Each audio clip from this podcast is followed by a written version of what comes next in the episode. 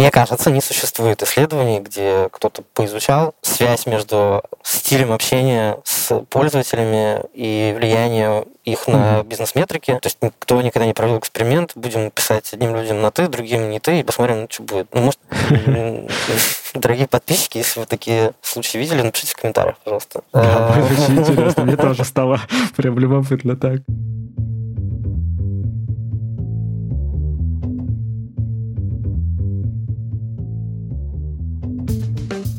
Привет, я Юра Агеев, и это 261 выпуск подкаста Make Sense. Вместе с гостями подкаста мы говорим о том, что играет важную роль при создании и развитии продуктов. Люди, идеи, деньги, инструменты и практики. И сегодня мой собеседник Роман Искандаров. Мы поговорим о том, как стиль коммуникации позволяет продукту вызывать эмоции и запоминаться, и почему это может быть полезно для бизнеса. Обсудим связь стиля коммуникации и бизнес-результатов, как эту связь измерять и нужно ли делать это это вообще. И еще порассуждаем о том, всем ли продуктам нужно задумываться о том, как они коммуницируют с клиентами, что такое характер бренда и при чем тут честность. Подкаст выходит при поддержке конференции по менеджменту продуктов Product Sense. Наша следующая конференция состоится 4 и 5 сентября в Москве. Билеты уже в продаже. Рома, привет. Привет, Юр. Расскажи немного про себя, пожалуйста. Я работаю в Яндекс Драйве, отвечаю за дизайн приложения и все коммуникации, связанные с брендом. То, как он выглядит, разговаривает с нашими пользователями через приложение, социальные сети, а, рекламу. Дол- должность у тебя руководитель маркетинга и коммуникаций. Маркетинга и дизайна, да. А, маркетинг и дизайн. Вот, маркетинг и дизайн. Как так получилось? Расскажи. Необычно. Ну, получилось так. Я достаточно давно работаю в Яндексе, больше 10 лет. Работал в картах, делал внутренние сервисы, делал главную страницу. То есть всегда был дизайнером интерфейсов. И потом в 2017 году так получилось, что перешел в геосервисы, в маленькую команду, которая занималась вообще майнингом данных для карт. То есть обогащала данные про организацию. И ребята в ней, у них был такой pet project, они хотели сделать агрегатор каршерингов. Это, mm. это был апрель 2017 года. Им нужен был дизайнер. Я как раз хотел поменять сервис, в котором работал. И вот мы его сделали. У нас была запущена даже версия для iOS, для Android. И потом по разным причинам проект мы решили закрыть, потому что коллеги из каршерингов, они, некоторые из них в последний момент придумали это затею участвовать. И мы решили, что тема каршеринга очень нравится, она тогда росла, и подумали, почему бы не сделать свой каршеринг в Яндексе. Получается, в декабре 2017 года объявили о запуске, стали собирать регистрации, и вот так все пошло-поехало. А ситуация такая была, что команда очень маленькая, абсолютно был такой стартап внутри, а когда стартап, роли в команде очень э, перемешаны. То есть все делают все, потому что у тебя нету сначала какого-то невероятного найма, никто тебе не даст сразу на такие затеи 300 человек. Я был дизайнером, единственным писал тоже все тексты сам в приложении. Mm. Ну, то есть обычно, как э, в больших компаниях, у тебя отдельно дизайнеры, отдельно копирайтеры, а тут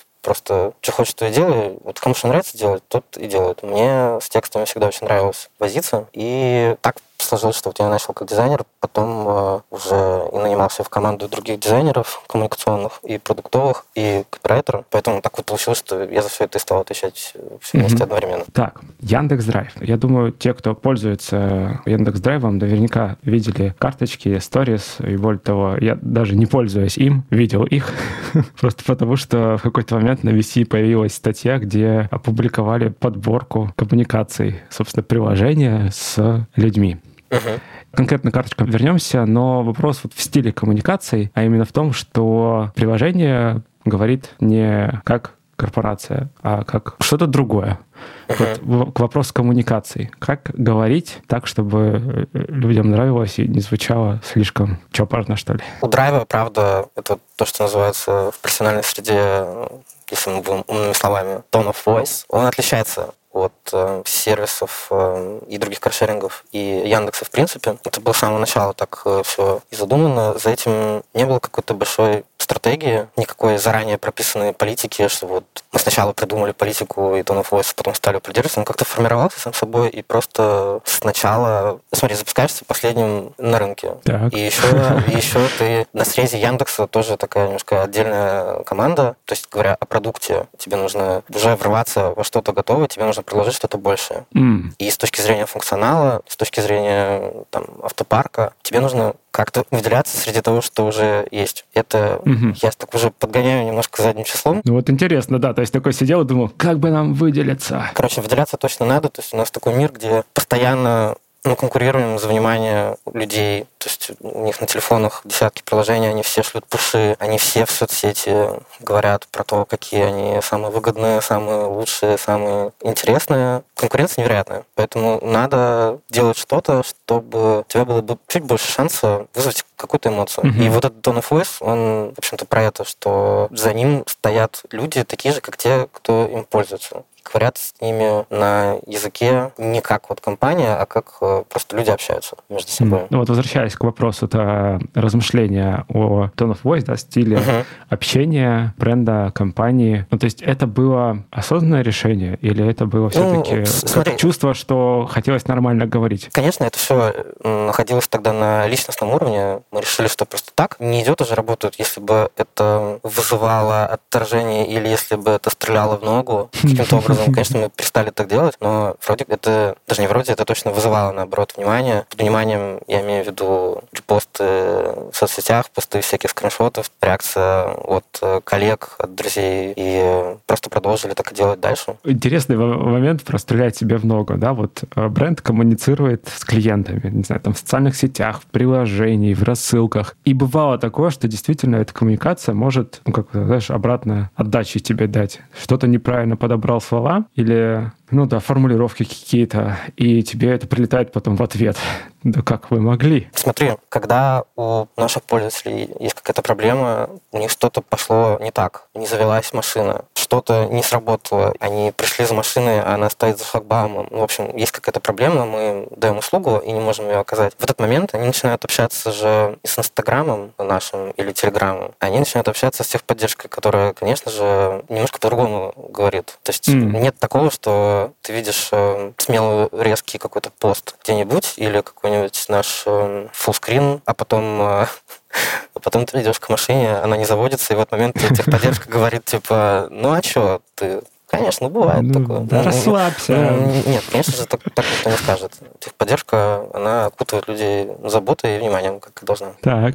Ну, окей. Вот это интересное различие. Да, есть коммуникация бренда, стиль общения, то есть то, как бренд ведет себя вот в маркетинговом. В пространстве, да? публичном поле таком. в публичном поле. А есть коммуникация бренда непосредственно внутри продукта. В этом случае, да, это приложение Мгм. и там интерфейс, карточки, сторис. И есть коммуникация с клиентом, когда он уже, собственно, клиент, пользуется, и его нужно поддержать. Да. Как они все три связаны? Первые два пункта, я могу тебе еще четвертый добавить, есть еще Давай. performance-маркетинг, где тоже есть А, то тексты. есть реклама непосредственно, да, да, да. Вот. В общем, смотри, за первые два пункта отвечают одни и те же люди. Все, что связано с пиаром и с SMM, ну и вот, в общем, публичные вот эти коммуникации. Те же самые люди отвечают за то, как э, с тобой разговаривает приложение, за коммуникацию с пользователями на уровне техподдержки отвечают менеджеры техподдержки, но у них есть тоже свод правил по тому, как они общаются, как они используют там всякие стикеры, эмодзи, как они обращаются к человеку, он синхронизирован с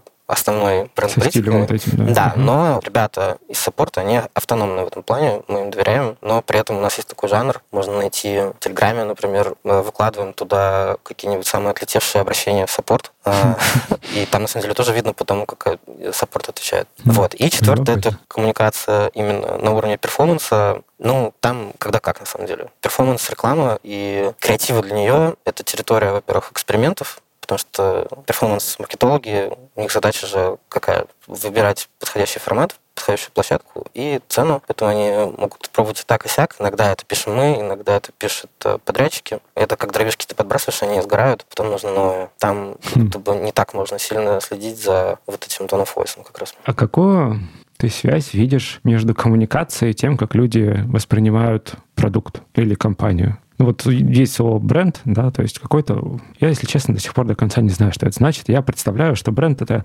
какой-то образ продукта, какая-то ассоциация, которая возникает, когда человек слышит название или видит логотип. Что ты думаешь? Все так и есть. Там же самое смешное, что бренд это же вообще пошло вот... Э, есть коровы, и у твоих соседей есть коровы, и нужно не путать их между собой, и их, э, собственно, клеймили, и вот эта вот штука, если я не ошибаюсь, вот эта штука, которую ты наносишь на корову, прижигая клеймо, это и есть бренд. Это изначальное слово. Ничего себе. Вот, по сути, свой продукт как э, маркировать. Mm-hmm. Вот, поэтому понятие бренда все-таки это не только слова и картинки, это еще и логотип, цвета. Ну, то есть э, ты можешь взять любую сейчас вот популярную какую-нибудь IT-сферу, там, не знаю, райтех, футех, что угодно, там на уровне цвета все разделились. Там mm-hmm. эти желтенькие, эти зелененькие, эти синенькие. У этих такой шрифт, у этих секой, поэтому бренд — это вот совокупность вот этих э, цветов, шрифтов, слов, каких-то узнаваемых элементов того, как э, выглядят интерфейсы продуктов. Это же бренд, оно все вместе, по сути. Поэтому мы сейчас да. просто...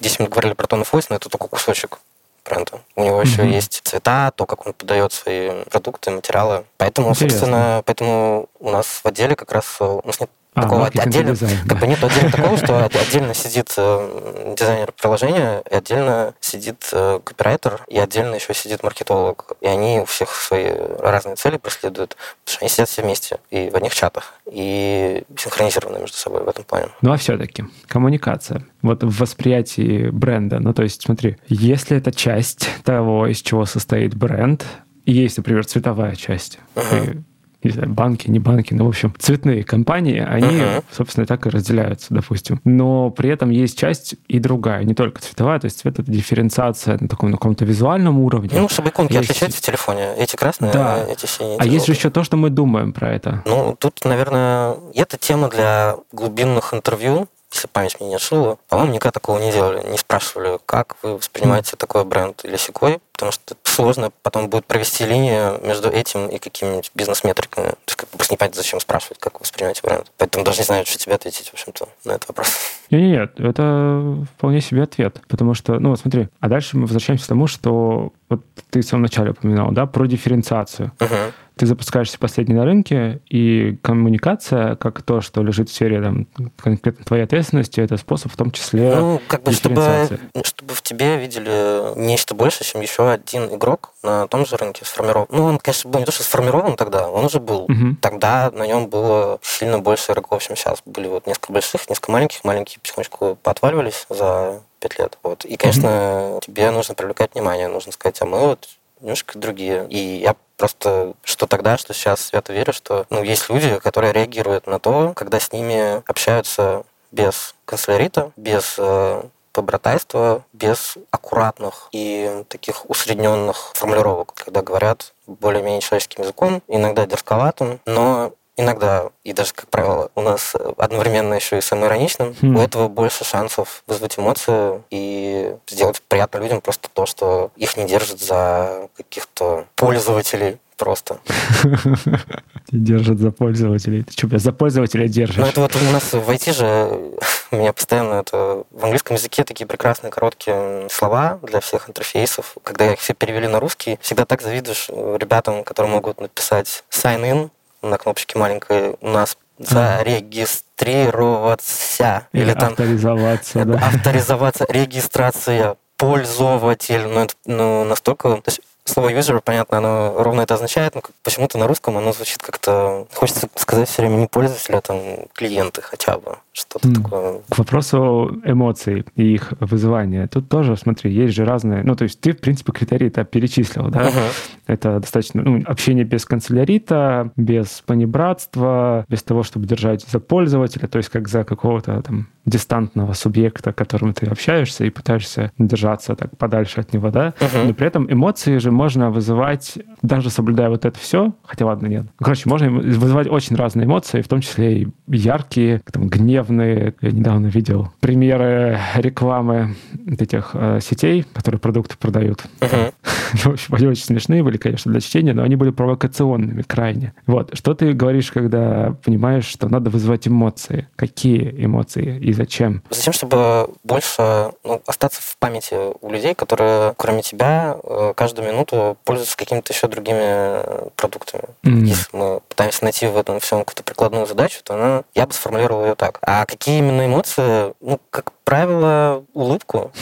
Что-то сделать неожиданное. Удивление удивление, улыбку, наверное, что-то такое. Любопытно. То есть это способ заикариться в памяти, остаться да. в памяти. Ну, смотри, это вот э, это ответ такой, как официальный, что это способ, мы специально так делаем, чтобы запомниться. Но, но на самом деле, конечно, просто так интереснее жить и работать. И вот такой взгляд на коммуникацию. Одновременно с этим, безусловно, я считаю, что что-то, что имеет характер, имеет больше шанса запомниться, чтобы ты потом мог к этому вернуться, чем что-то нейтральное или слишком услужливое. Внутри беседы появилось новое слово «характер». Так. И вот ты говоришь, интересно делать что-то, у чего есть характер. Да. Ты имеешь в виду продукт или бренд, или... Продукт и бренд. Сейчас их сложно будет уже отделить э, друг от друга. Ну окей, давай объединим тогда. Да, да. Так, и что это значит? Просто мы уже, ты, ты упоминал уже про эмоции, да, что-то вызывает эмоции. Значит, у нас есть tone of voice. Тогда характер — это, получается, какая-то комбинация вот этого всего. И продукт или бренд, наделенный характером, это как какой-то, не знаю, персонаж, который лучше запоминается как целое. Да, ты сам задал вопрос, сам ответил на него.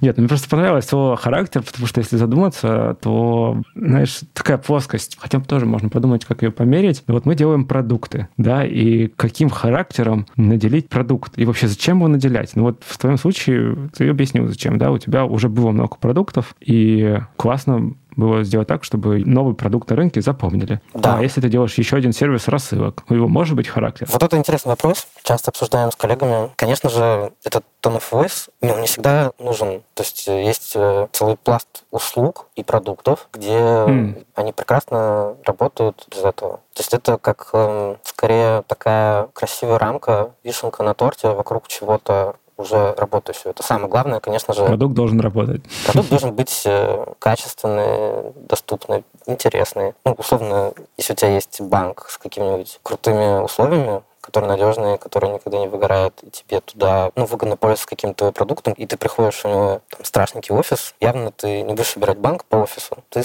будешь выбирать его по каким-то другим критериям. Поэтому mm. сказать, что теперь у всего на свете должен быть э, характер, ну, мы так с ума сойдем я думаю.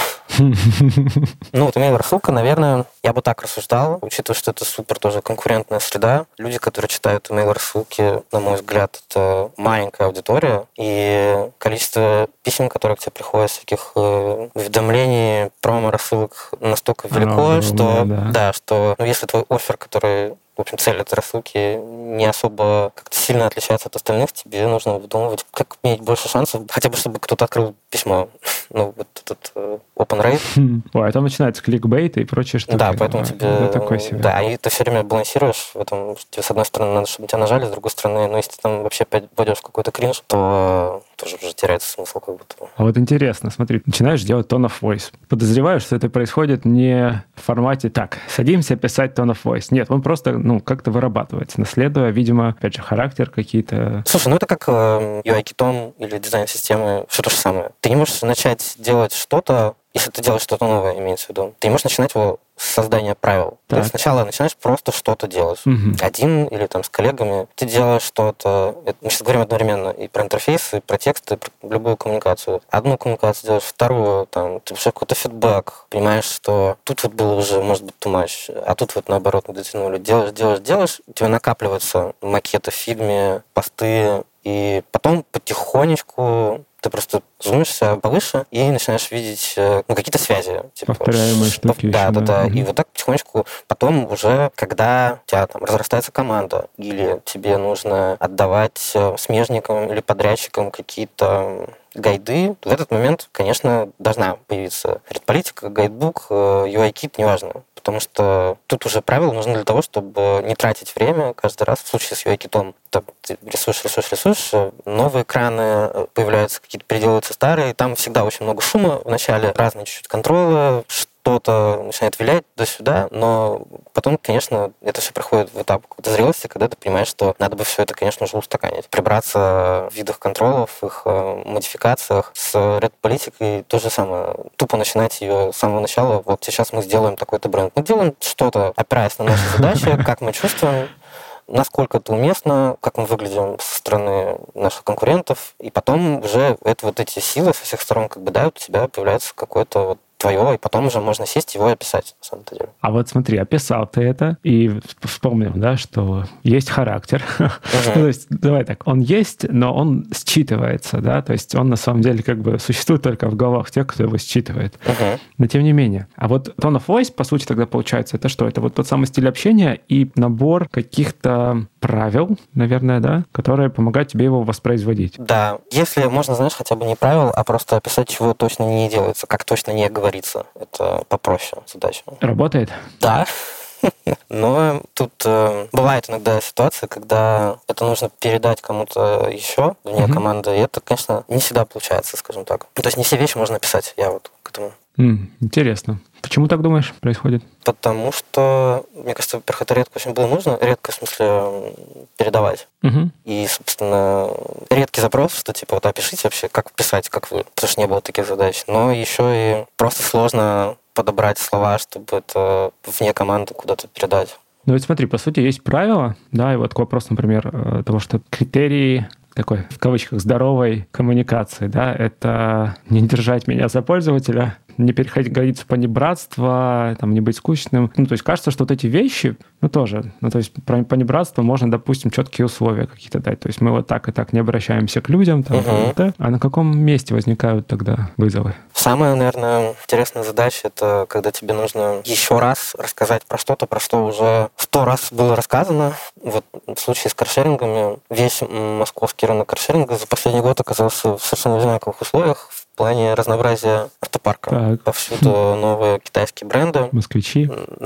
И все закупают, все выпускают, потому что по-другому просто никак. Так. Экономика каршеринга сходится только при наличии любого каршеринга, только при наличии нужной плотности машин в городе. Угу. И никто не понимает, ну, сейчас уже немножко понимают, но там год назад просто все смотрели на название этих, э, в общем, непонятно, где название марки, где название модели, где название комплектации, в общем, они все чуть-чуть похожи фонетически, визуально машины. Иногда их отдельные части выглядят как э, заимствованные от европейских марок, а говорить что-то надо про все это дело, рассказывать. И вот когда тебе нужно в седьмой раз что-то сказать про какую-то новую комплектацию той модели, которая уже была летом, но это немножко не та, а чуть-чуть другая, вот здесь челлендж, потому что это делают, и, и это причем делаешь не только ты, а еще все твои конкуренты. И вот можно mm-hmm. рядом поставить все, открыть все телеграм-каналы, четырех московских каршерингов, понять, что мы ходим примерно по одинаковой траектории. Ну вот так машина, угу, красиво сфоткали, так, ну, наверное, надо рассказать. А, что же рассказать? Там надо рассказать, что там внутри есть э, салон такой-то, там есть большой экран, там есть еще что-то. И вот, а сказать просто, типа, ну вот машина, еще, еще 200 машин. А, да, а если человек подписан на несколько каналов коммуникации, он да. эти машины уже, возможно, слышал. Да, да, да, да, да. Вот, поэтому, ну вот это челлендж такой интересный, в котором мы сейчас Так, и вот применяя к этому там вот эту штуку с характером, например, как она здесь здесь помогает. Ну, то есть э, вот у тебя есть такой, ну, не фреймворк, но хотя бы понимание того, как ты ведешь коммуникацию. Далековато от фреймворка. Угу. Кстати, надо будет попробовать как-нибудь подобрать подходящую метафору, что-нибудь из бытового, что такое of Voice. Ну как, ну, как правило, ну, люди, которые подписаны на телеграм-каналы или на каналы в других сетях, они подписаны все сразу, потому что это мультиаперы, то есть люди, которые у них установлены все приложения, они, когда нужно куда-то поехать, они смотрят, какая машина ближе и дешевле. Mm. И, в общем, грубо говоря, когда все выводили друг за дружкой одну и ту же модель, и мы, например, последние, мы можем не кривляться и просто так сказать, ну да, вот мы тоже вывели... Вы помните, вы читали про этот автомобиль ну, как бы, да, четыре да, раза? Да, вот нам совершенно не зашкварно, так сказать, написать. Потому что еще раз это ну, делать вид, что вау, вот это да, невероятно. О, это прям интересный момент. Слушай, это такая честность. Сегодня тоже писали какую-то штуку, я подумал, ну блин, вот написали и получилось скучно. А вот как можно было написать не скучно и все равно по делу? Ну вот честность это, это да, тот эксперимент, который у нас есть, э, ну, это тоже, это, знаешь, про уважение к людям. Короче, все все понимают. И иногда можно просто сказать, э, как есть, и как будто бы это вызовет отклик, что тебя не держат за...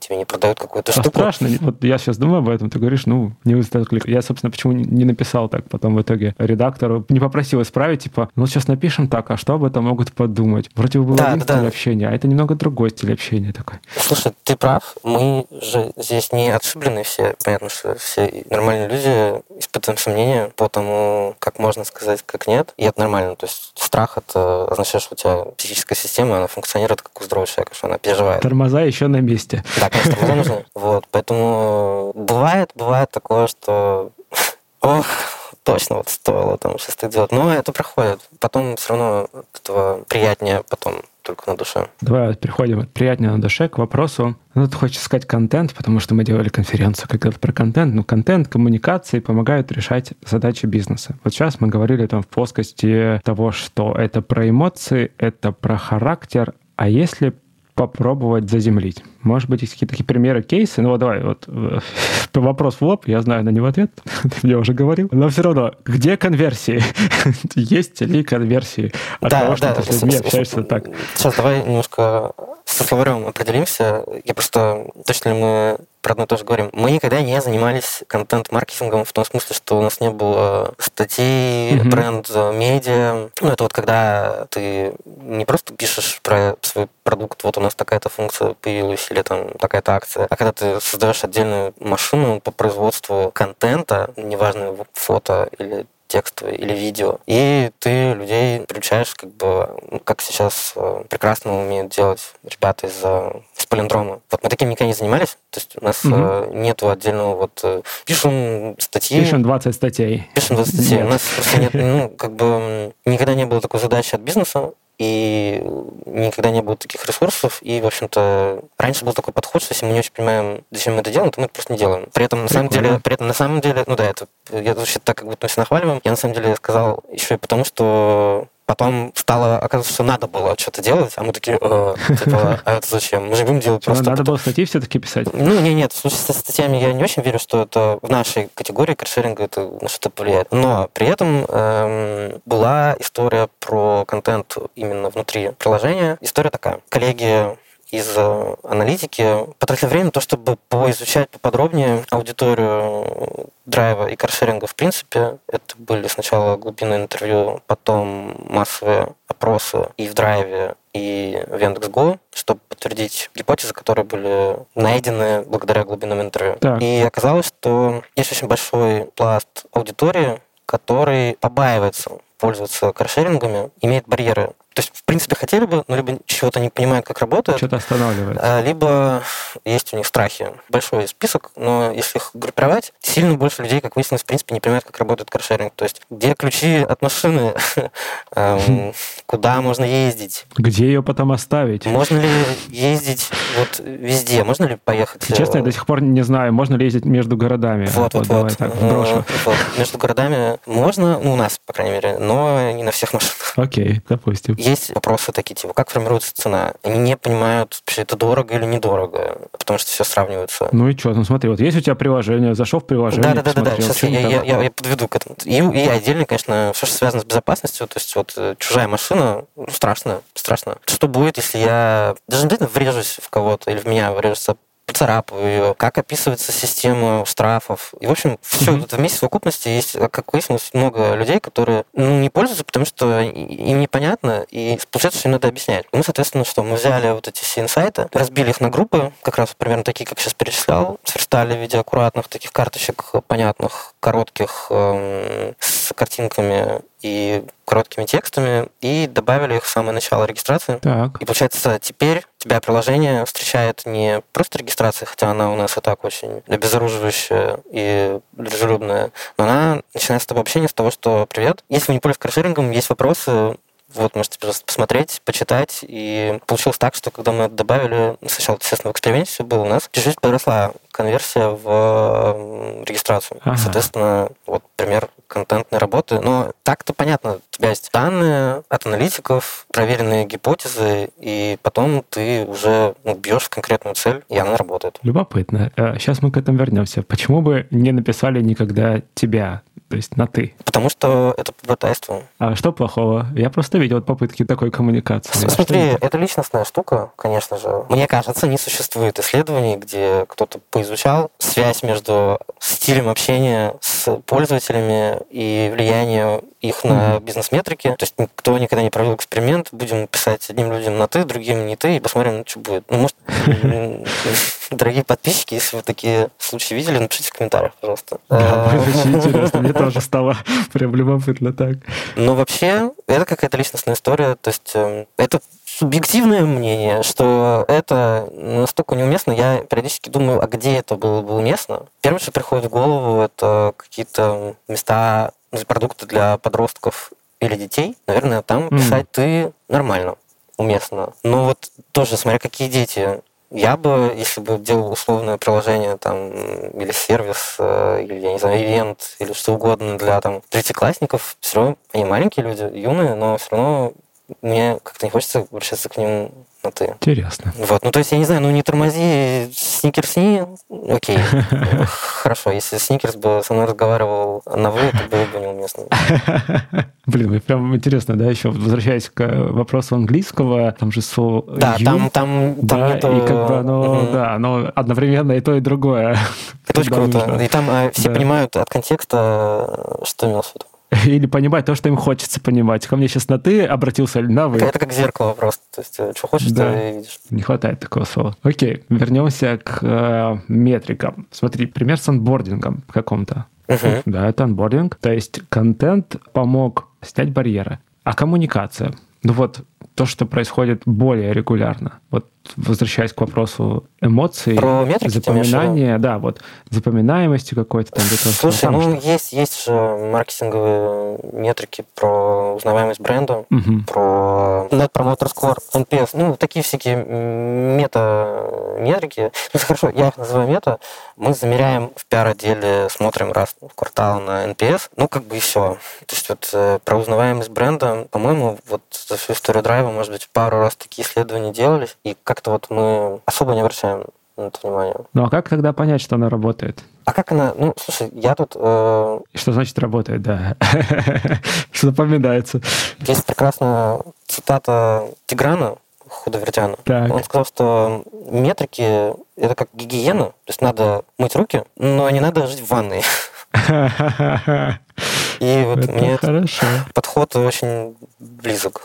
Да, да. Ну, я, в общем, я, я, я как-то всегда считаю, что на первом месте стоит э, vision. Метрики, mm. конечно же, нужны. То есть мы сейчас все-таки с тобой говорим про вещи э, в районе коммуникации, то есть э, образов, текстов, восприятия, что-то сложно описываемое, конечно же, оно все лежит над э, продуктом, в котором, естественно, есть бизнес-метрики, потому что цель продукта абсолютно коммерческая это зарабатывать деньги. Да, он это делает посредством того, что хорошо решает задачу пользователей. Вот. Но, естественно, там люди смотрят на кучу метрик. Я просто не считаю, что в моей сфере они так сильно нужны. И ты в своей работе сталкивался с продуктами? Конечно, каждый день. Что они думают на это счет? Давай. спорили, не спорили, но коммуникации. Да, да, да. Ты знаешь, э, у нас в драйве такая культура, что доверие, то есть э, есть области... Зона ответственности? Зона ответственности, да, спасибо. Там угу. есть э, ребята в каждой из них, которые за них отвечают, и все можно подвергать критике, кто угодно может сказать про что угодно, но если тебе говорят в ответ, ну, начинается дискурс. Так. Точно ли это было нормально, приводятся аргументы, и, в принципе, на этом все...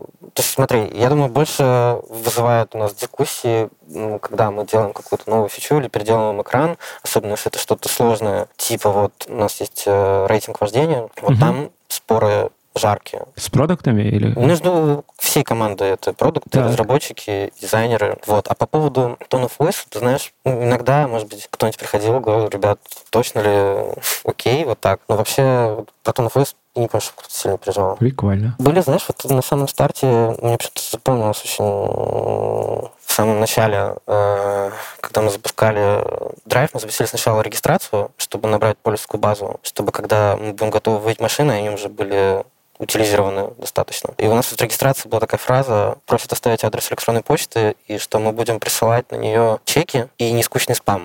И я помню, что коллеги из Яндекса переживали прям, что... Слово спам может вызвать какой-то негативный... нельзя... Яндекс не присылает спам, сказали мне они. А-а-а. Вот. И я помню, что вот люди переживали на полном серьезе, что какие-то безумные черти сейчас э, такое наворотят, какой спам, да вы что. Вот я, я прекрасно понимал их э, тревогу в этом месте, э, но просто был уверен, что она того стоит, что это на- наоборот настолько искренне написано. Никто не обманывает никого. Это самоирония, что все знают, что сервисы присылают письма. Далеко не все их читают. И, ну, в общем, бывали, бывали такие случаи, конечно, на старте, когда не было еще э, никакого стрит credibility. То есть, э, Потом, когда все кидают уже респекты, понятно, что, ну ладно, ребята знают, что делать, раз уж они такие смелые. А, стиль. Да, да, да, да, да. его Вначале, конечно, там, ну, прилетало иногда, типа, да вы чего? Возвращаясь к мысли про метрики и ванну и, и мытье рук. И еще делая шаг назад, я вспоминаю про то, что вначале сказал, да, про эмоции, про характер. Вот, а по-твоему, какую роль эти самые коммуникации играют вообще в жизни продукта? Ну, объясню, да, опять же, если мы задаемся вопросом, а какому продукту это нужно или не нужно, то тогда было бы неплохо понять, а какую роль они вообще играют. Ну, типа, можно ли писать супер скучные, не знаю, анбординги, письма, и продукт будет существовать? Или Да, конечно, можно. Но у тебя магазин «Пятерочка» не, или «Магнит», они не шлют же какие-то невероятные письма, да, тебе? Или пуши Письма нет. не отправляют? Но потому Но что они нужны... Магнит поменяли табличку на входе Да. в здание на то, что в нашу семью теперь можно с собаками на роликах, с мороженым и с водой, А, ну вот, э, видишь, как здорово. При этом Я запомнил. при этом Потому что я на роликах с собакой.